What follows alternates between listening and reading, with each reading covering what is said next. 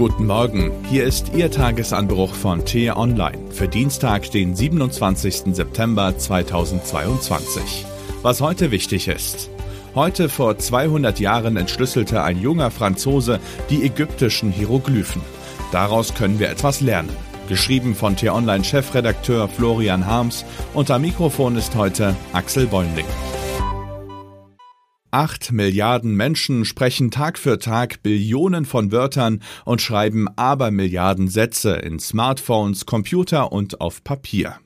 Die Welt ist voller Worte. Trotzdem verstehen wir einander oft nicht. Uns Europäern kommen die Lebenseinstellungen der Chinesen Spanisch vor. Afrikaner schauen uns mit großen Augen an, wenn wir uns über Petitessen beklagen. Westdeutsche schütteln den Kopf über Ostdeutsche und umgekehrt. Auch hier reicht das Unverständnis bis in Formulierungen hinein. Und die allmächtigen Algorithmen von Facebook, Google und Co, die unseren Alltag steuern, verstehen wir erst recht nicht. Vielleicht brauchen wir mal wieder ein Genie, einen Forscher, der die Sprachen und Codes unterschiedlicher Kulturen übersetzen und in Beziehung zueinander setzen kann. Einen wie Jean-François Champollion. Heute vor 200 Jahren sorgte der französische Sprachwissenschaftler für eine Weltsensation, als er vor einer Pariser Akademie seine bahnbrechenden Erkenntnisse verkündete. Seit Jahrtausenden hatte niemand mehr die ägyptischen Hieroglyphen zu lesen vermocht. Doch er konnte nach jahrelanger Tüftelei die rätselhaften Zeichen aus stilisierten Menschen, Tieren und Gegenständen auf Papyrusrollen und Tempelbauten entschlüsseln. Sie berichteten von Heldentaten des Pharaos Ramses, von Kleopatra und Ptolemaios.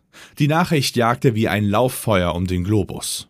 Der Geniestreich gelang dem gerade einmal 31-Jährigen nicht nur, weil er ein fabelhaftes Sprachverständnis besaß, weil er neben Latein, Griechisch, Hebräisch auch Arabisch, Syrisch, Aramäisch, Koptisch und Persisch beherrschte. Erfolgreich war er vor allem dank dem Stein von Rosette. 23 Jahre zuvor hatte ein Offizier aus Napoleons Eroberungsarmee den schwarzen Basaltklotz in Ägypten aufgestöbert. Dieser trug eine Inschrift aus drei verschiedenen Alphabeten.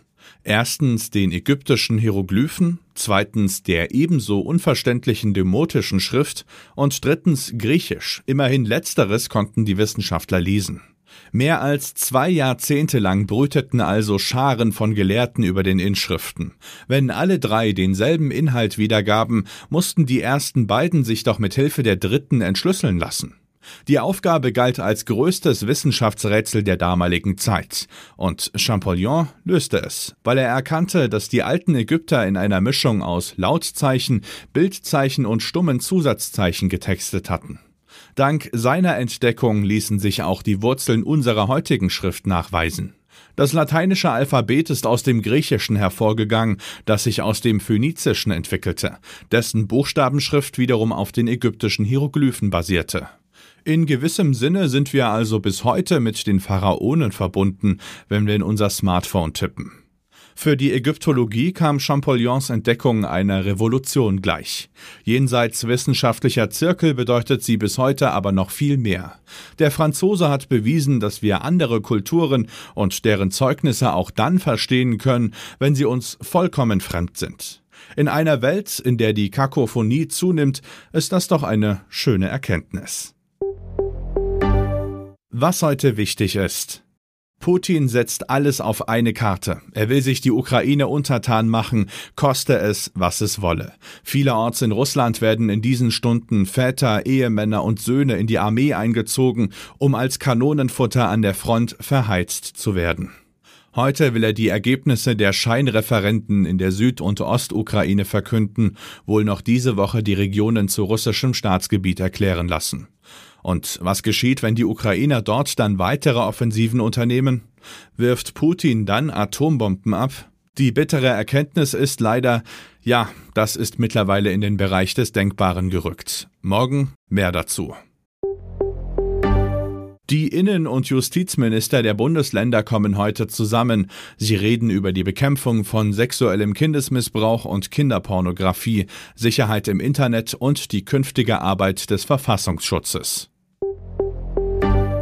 In Tokio findet der Staatstrauerakt für den ermordeten Ex-Premier Shinzo Abe statt.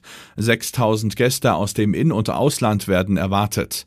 Doch eine Mehrheit der Japaner lehnt die Gedenkfeier ab, weil Abe nicht nur in Korruptionsskandale verstrickt war und eine nationalistische Agenda verfolgte. Hinzu kommt seine Verwicklung in die obskure Moon-Sekte, die seit dem Attentat ans Licht gekommen ist. Der Attentäter hatte angegeben, den Politiker aus Hass auf die Sekte ermordet zu haben.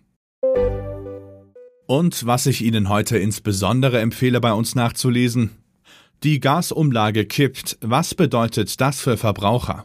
T-Online beantwortet die wichtigsten Fragen. Den Link dazu finden Sie in den Show Notes und alle anderen Nachrichten gibt es auf t-online.de oder in unserer App. Das war der T-Online-Tagesanbruch, produziert vom Podcast Radio Detektor FM. Uns gibt's auch morgen wieder und am Wochenende mit einer Diskussion zum wichtigsten Thema der Woche. Abonnieren Sie den Tagesanbruch doch, dann verpassen Sie keine Folge. Vielen Dank und Tschüss. Ich wünsche Ihnen einen schönen Tag. Ihr Florian Harms.